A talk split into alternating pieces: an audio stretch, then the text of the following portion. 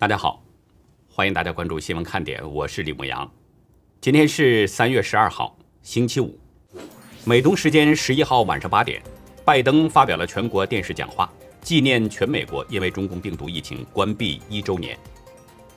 美国财政部十号宣布，制裁缅甸军队头目敏昂莱的子女以及他们控制的六家公司，以作为对缅甸军队发动政变和暴力镇压和平示威民众的惩罚。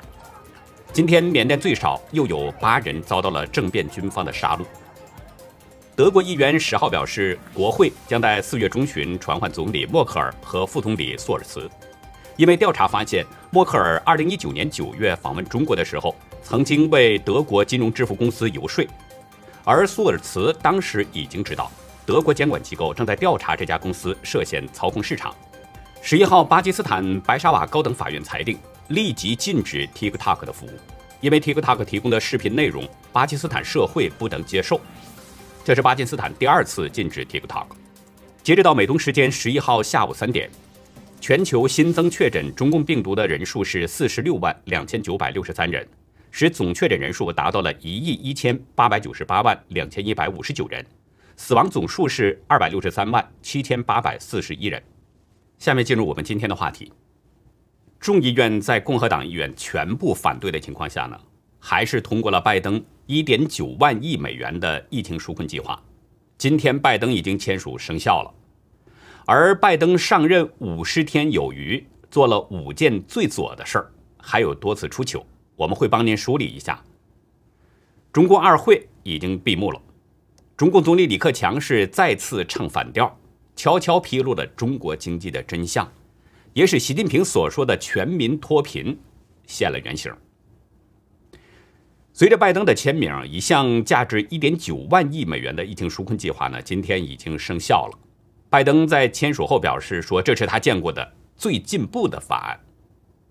拜登口中这个最进步法案，其实呢，在众议院是遭到了共和党人强烈反对的，二百一十名共和党众议员全部都投了反对票。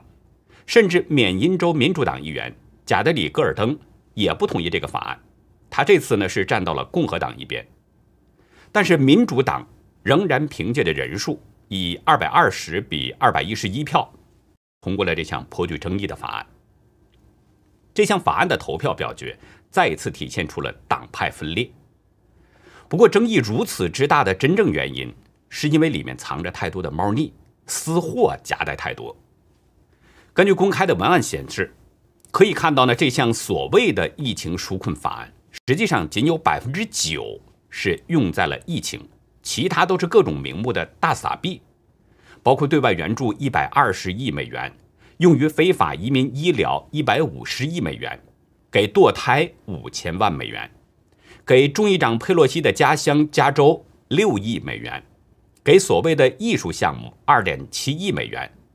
用于福利券有一千一百亿美元，给民主党掌权的兰州补助三千五百亿美元。也就是说，所谓的疫情纾困计划，真正用在疫情上的，连十分之一都不到。太多的钱都是给了一些不该给的人。这种做法说好听点儿叫瞒天过海，如果用老百姓的话说，这就是挂羊头卖狗肉，金玉其外，败絮其中。众议院共和党党鞭史蒂夫·斯卡利斯把这个法案呢称为是佩洛西对进步人士的分赃法案。他表示，民主党人对及时且有针对性的中共病毒救济手段没有兴趣，而是利用预算协议程序来通过他们的自由主义愿望清单上的议程。肯塔基州共和党众议员安迪·巴尔表示，美国经济已经准备好了全面复苏，但是民主党人。利用疫情，目的是通过一些带有党派色彩的项目，比如给经济状况相对糟糕的民主党主政的州和地方政府拨款，给囚犯寄支票等等。白宫前首席策略师班农在他的战情室表示，这个所谓的疫情纾困计划是过去四十年中最激进的立法。他说，这项法案对中共病毒没有多大的救助作用，但民主党却从中得到了几十亿美元的好处。这是盗窃。旅美政论家曹长青在推文中也斥责大撒钱图利民主党政治，左派可恶至极。不知道真正的美国人在了解这个法案内容之后会是什么样的反应？如果说这是拜登在美国国内推出的最激进立法，那么拜登对外还有更多的极左政策。十号是拜登上任的第五十天，时间虽然不长，但是左岸却是一个接着一个。布莱特巴特网站梳理了拜登的五个极左做法，第一个就是撤销 Keystone XL 石油管道。拜登上任的第一天，立刻就撤销了这个管道的许可。据估计呢，拜登这个极左的做法将使多达七万名美国人失业。川普政府颁发总统许可证，授权开展 Keystone XL 石油管道工作，直接和间接的创造了几千个美国人就业的机会。但是拜登一上来就砍掉了这个项目。蒙大拿州共和党参议员史蒂夫·戴恩斯他批评说，拜登采取步骤杀死了美国的能源项目，而 Keystone XL 管道对蒙大拿州这样的能源生产州至关重要。拜登第二个极左的做法呢，是结束移民管制。川普在2020年3月启动了留在墨西哥计划，有效地阻止了非法移民进入美国。但是拜登认为留在墨西哥不人道，结束了这项政策。布莱特巴特指出，在拜登这个极左政策下，已有两万五千六百名的非法移民被释放进入了美国，仅二月就逮捕了近十万非法过境者。拜登的顾问雅各布森十号也向福克斯坦言，川普的强硬政策制止了非法移民，拜登的政策鼓励非法移民。并制造了大量非法移民。拜登的第三个极左政策呢，是重返世界卫生组织。因为世界卫生组织与中共勾连隐瞒疫情，使美国遭受了极大的创伤，所以川普政府在二零二零年的七月宣布退出世界卫生组织，不再充当冤大头，把美国人的纳税钱送给这个白眼狼。但是拜登在上任第一天就宣布重返世卫组织。并且还宣布向世卫组织提供两亿多美元的资金援助。拜登没有看到美国有近三千万人感染了中共病毒，没有看到五十四万两千一百九十一人死于中共病毒吗？拜登第四个极左政策呢，是重新加入巴黎气候协定，这也是一个让美国烧钱当冤大头的政策。所以，川普政府在二零二零年十一月就宣布退出了这个不得人心的巴黎气候协定。为美国纳税人节省了大笔不必要的开支，但是拜登上任第一天就重新加入了这个协定，继续像奥巴马政府一样的烧钱。拜登第五个极左政策就是停止驱逐大多数非法移民。在移民和海关执法局的备忘录中记载，拜登要求特工停止逮捕和驱逐非法移民，否则就把特工抓起来。其实，一点九万亿美元的这个假疫情纾困计划，毕竟呢，这个钱是花在了美国国内。用中国人的话说，这叫肉烂在锅里。但是这些极左的对外政策，对美国却是一点好处都没有。那拜登究竟是在建设美国，还是在败坏美国呢？或者说是在毁掉美国呢？对这些呢，美国百姓不是不知道。十号，拜登在白宫发表了一个关于中共病毒的演讲，但是美国保守网站网关专家表示，只有一千零四十九个人在线观看，即使在演讲后的一个小时，也只有一千四百人转发，但他却有八千一百万张选票。不过这种情况已经不是第一次了，所以大家也应该是见怪不怪了。不过拜登还有六次尴尬的时候。要是放在一起看，那也是挺有意思的。第一次呢，就是在二月十五号，在 CNN 的直播节目当中，他说少数族裔不知道如何使用，不知道如何上网。这个少数族裔有没有特指的对象呢？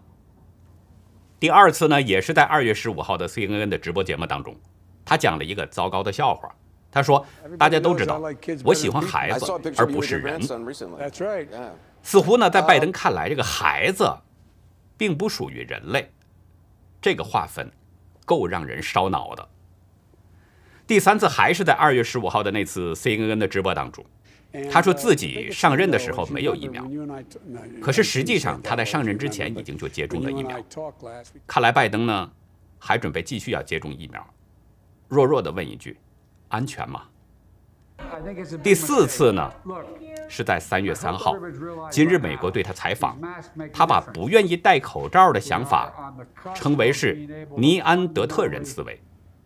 他说：“我们最不需要的就是尼安德特人的思维，口罩仍然很重要。”尼安德特人，维基百科上的描述呢，大概是说这是一群旧石器时代的史前人类。拜登说不愿意戴口罩的人像尼安特人，意思像是说呢，这些人没有理智。那如果是这样的话，拜登似乎忘记了自己的情况了。因为拜登在不少的场合啊，他经常忘记戴口罩，还被不少人给拍了下来。而他自己规定，人人都得戴口罩，不戴口罩会被惩罚。但是看来这个口罩令只是针对别人，似乎不包括他自己。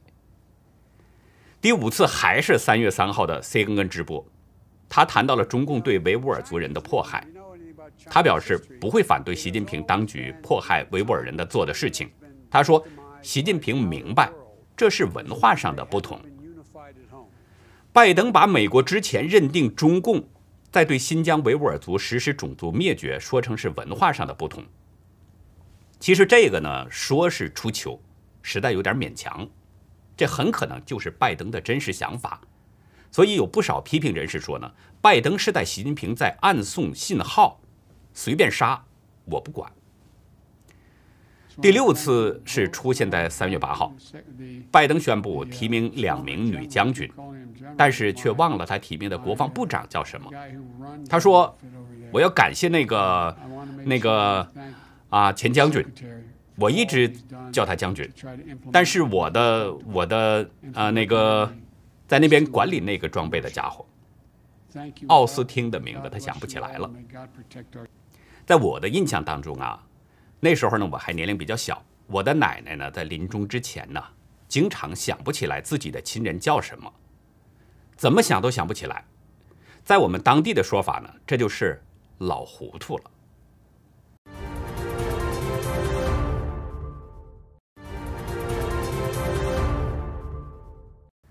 拜登年龄大了，出现老糊涂这种现象其实不奇怪。奇怪的是，哈里斯也有一些怪异。比如十号，他面对记者的提问连理都不理，扬长而去。事情呢是发生在众议院通过这个疫情纾困计划之后，哈里斯跟记者啊进行了简短的交谈。有记者呢就问他说：“对库莫州长有什么评论吗？”没料到哈里斯听到这个问题，立刻转身走出了简报室。记者的提问呢是有一个前提的。因为在十号呢，又有一名受害者站了出来，指控库莫是性侵。大家注意，这名受害者的指控是性侵，已经不是性骚扰了。而且这名受害人很年轻，所以显得事件是很严重的。但是哈里斯在讲话中一直回避着库莫的事情，所以才被记者追问。可是哈里斯越不回答，记者们就越想知道他的态度。因为如果库莫的行为确实是性侵的话，那就已经是犯罪问题了。作为美国第二号人物，你总得有一个表态吧？据奥尔巴尼时报联盟报道说呢，一位直接了解那名指控女子的人表示，去年年底，库莫曾把一名女助手叫到行政大楼，然后以性侵犯的方式对她进行了侵略性的触摸。为了保护这名指控者，文章是故意隐去了他的身份。包括福克斯新闻在内的多家美国媒体都报道了这件事儿。报道中表示，库莫叫这名女助手到大楼，借口是呢让她协助处理一个手机方面的小技术问题，但是她却被带到了库莫在二楼的私人住宅，随后就对这名女子是动手脚。这名女子当时就告诉库莫停下来，但是在那以后，库莫经常对他进行调戏。很显然，这次对库莫的指控比之前那五次都严重。前面的五名女子呢，都是指控库莫性骚扰，但是这个第六名的指控女子所说的问题已经是性侵犯了。我们不知道后面还会不会有第七个指控，或者是第八个，甚至更多的指控。其实就目前这些指控来说，已经使库莫的民意支持度在急剧下跌了。有一个叫政客早上咨询的民调机构呢，公布他们的民调结果，在三月六号到八号对一千九百九十名登记选民的调查当中，人们对库莫的好感度只有百分之二十一，连民主党人对他的支持率都只有百分之三十四了。不欢迎他的占大多数，高达百分之五十四，其中百分之七十五的共和党人，还有百分之五十七的无党派人士认为库莫不受欢迎，还有百分之十五没有表达意见。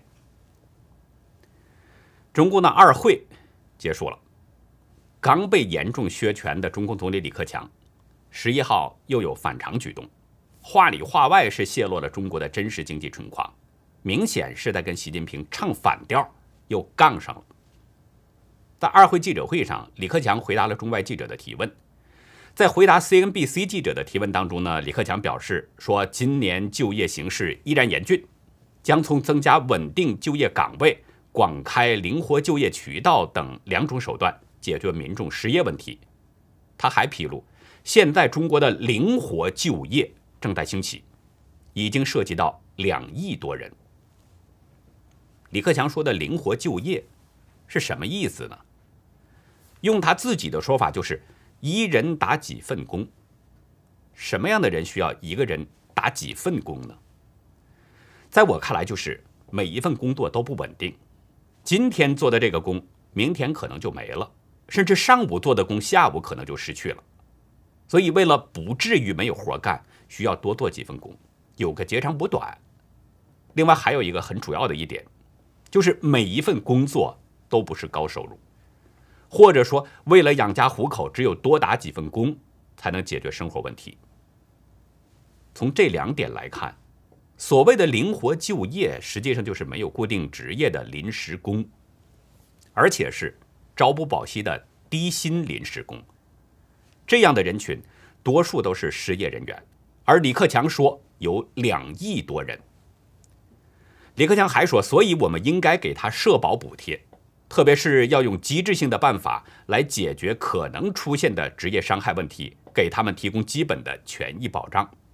李克强的这些话已经表明了，这些朝不保夕的低薪临时工仍然是需要着生活补贴，靠他们自己的辛苦劳动根本不能养家，而这实际上就是泄露了中国经济的真相，打了习近平一巴掌。二月二十五号，大家还记得，习近平在全国脱贫攻坚总结表彰大会上呢，他宣称说脱贫攻坚战创造了人间奇迹。中共官媒还宣传说，现在全国都脱贫了，也就没有扶贫了。既然是全国脱贫了，没有扶贫了，为什么还要给这两亿多人补贴呢？明显就是在唱反调，跟习近平对着干。实际上，李克强控制的国务院系统呢，对习近平推动这个所谓的脱贫大跃进，并不认账。在中共这个脱贫攻坚表彰会的前不久，李克强曾经召开一次座谈会。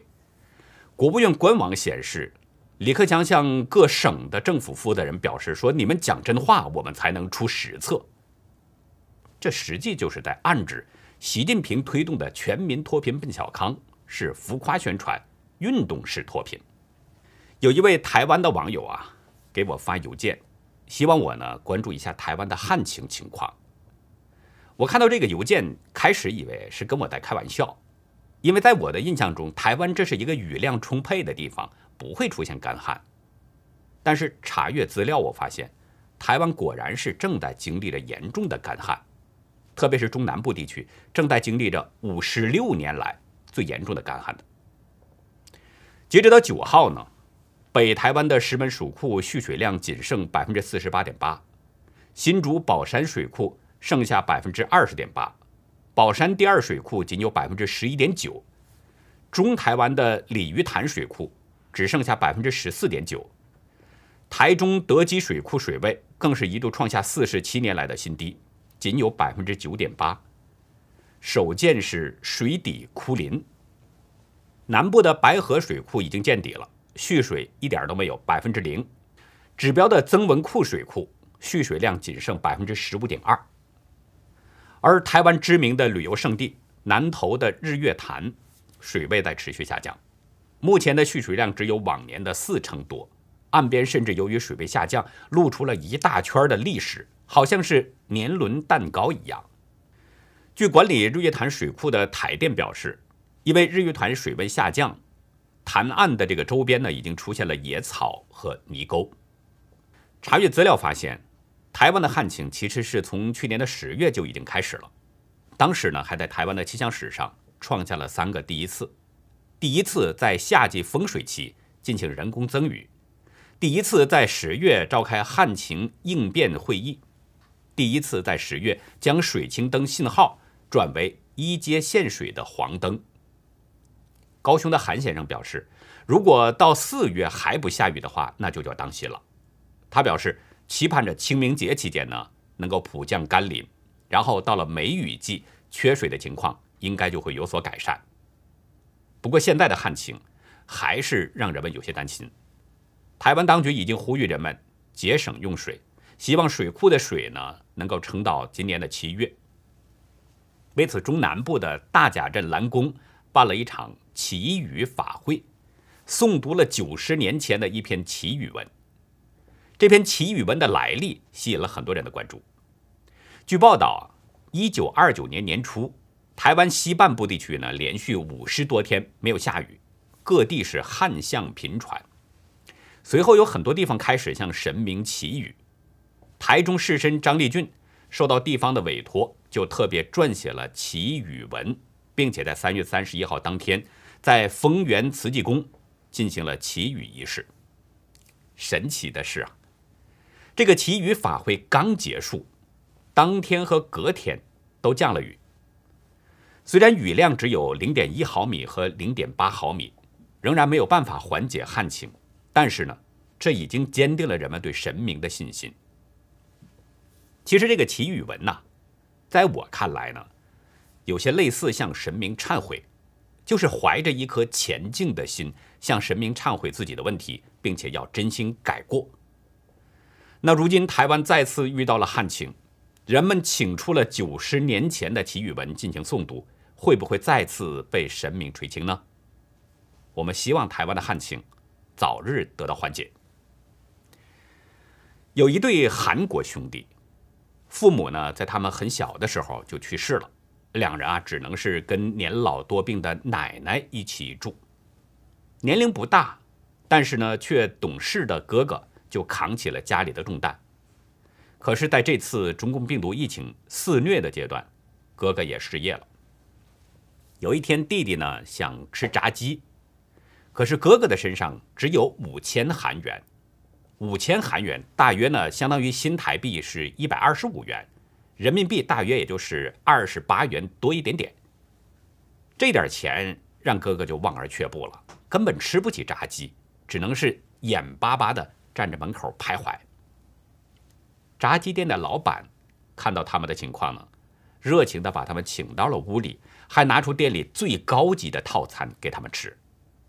开始，哥哥以为这个老板想趁机多赚钱，想呢就告诉弟弟别吃。但是看着弟弟是大快朵颐这个模样，哥哥也不忍心。直到要付账的时候，哥哥拿出了这个五千韩元要付账。这个时候，炸鸡店老板却说不收他们的钱，说呢等他们以后有钱了再付，完全可以，并且还告诉他们，只要肚子饿，随时可以来吃免费炸鸡。此后，这个弟弟就瞒着哥哥，偷偷的去吃了几次炸鸡。老板不仅没收钱，甚至还拿出自己的钱带着弟弟去剪头发。直到最近，哥哥知道了这件事儿，内心是激动不已。写了满满的两张纸的感谢信给这个炸鸡店老板。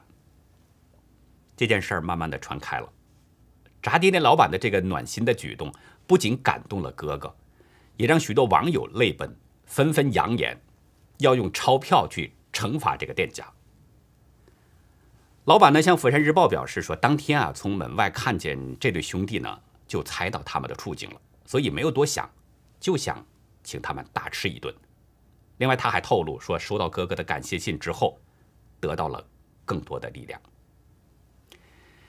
在我们节目的最后呢，牧羊还要提醒一大家一件事儿，因为之前呢一直跟大家提到优美客，那现在呢我们这个平台正式对外推出了。现在 YouTube 呢大家都知道审查是越来越严重，这种情况下我也多次跟大家提到过，我们遭受了严重的打压，不仅被莫名其妙的偷粉，还被偷钱。所以呢，我早就跟大家说过嘛，我们迟早会离开的。现在优美客这个平台为我们提供了一个公正发声的机会，我是非常信任，也非常尊重他们。新闻看点呢，在这个平台啊是建立了自己的频道，以后呢，我们如果出来视频的话，就会在第一时间放在优美课这个平台上，希望大家尽快的转到那边去来关注我们的节目。我们频道的链接呢，会放在今天视频的下方置顶在留言当中。也欢迎大家到优美课去注册账号，并且呢关注我们。顺便向大家透露一下哈，我们有很多这个自媒体的这个自媒体博主吧，我们之间呢都是有联系的。很多自媒体大 V 都会转到那边去，像大宇啊、像唐昊啊等等的这些我的好朋友们都会到那边去，因为那边呢是咱们自己的天地，所以大家别忘了去安置自己的新家哈。那以上就是我们今天节目的内容了。如果您喜欢新闻看点呢，请别忘记点赞、订阅，并且呢，尽可能的帮我们把频道，特别是优美课的频道转发出去。也欢迎大家尽量的帮我们传递这个讯息，因为真相对每一个人都非常重要。日本三幺幺大地震是无数家庭阴阳两隔，很多人连最后一句话都没来得及说。有这样的一位男子。自从跟妻子失去联系，就一刻不停的到处寻找，甚至每周他还潜入到深海去寻找，这一找就是十年。这名男子叫高松康夫，他的故事感动了许多人。在今天的优乐客会员区，我们呢就为您来介绍这位痴心男子的故事，欢迎大家到优乐客会员区去了解。好的，感谢您的收看，再会。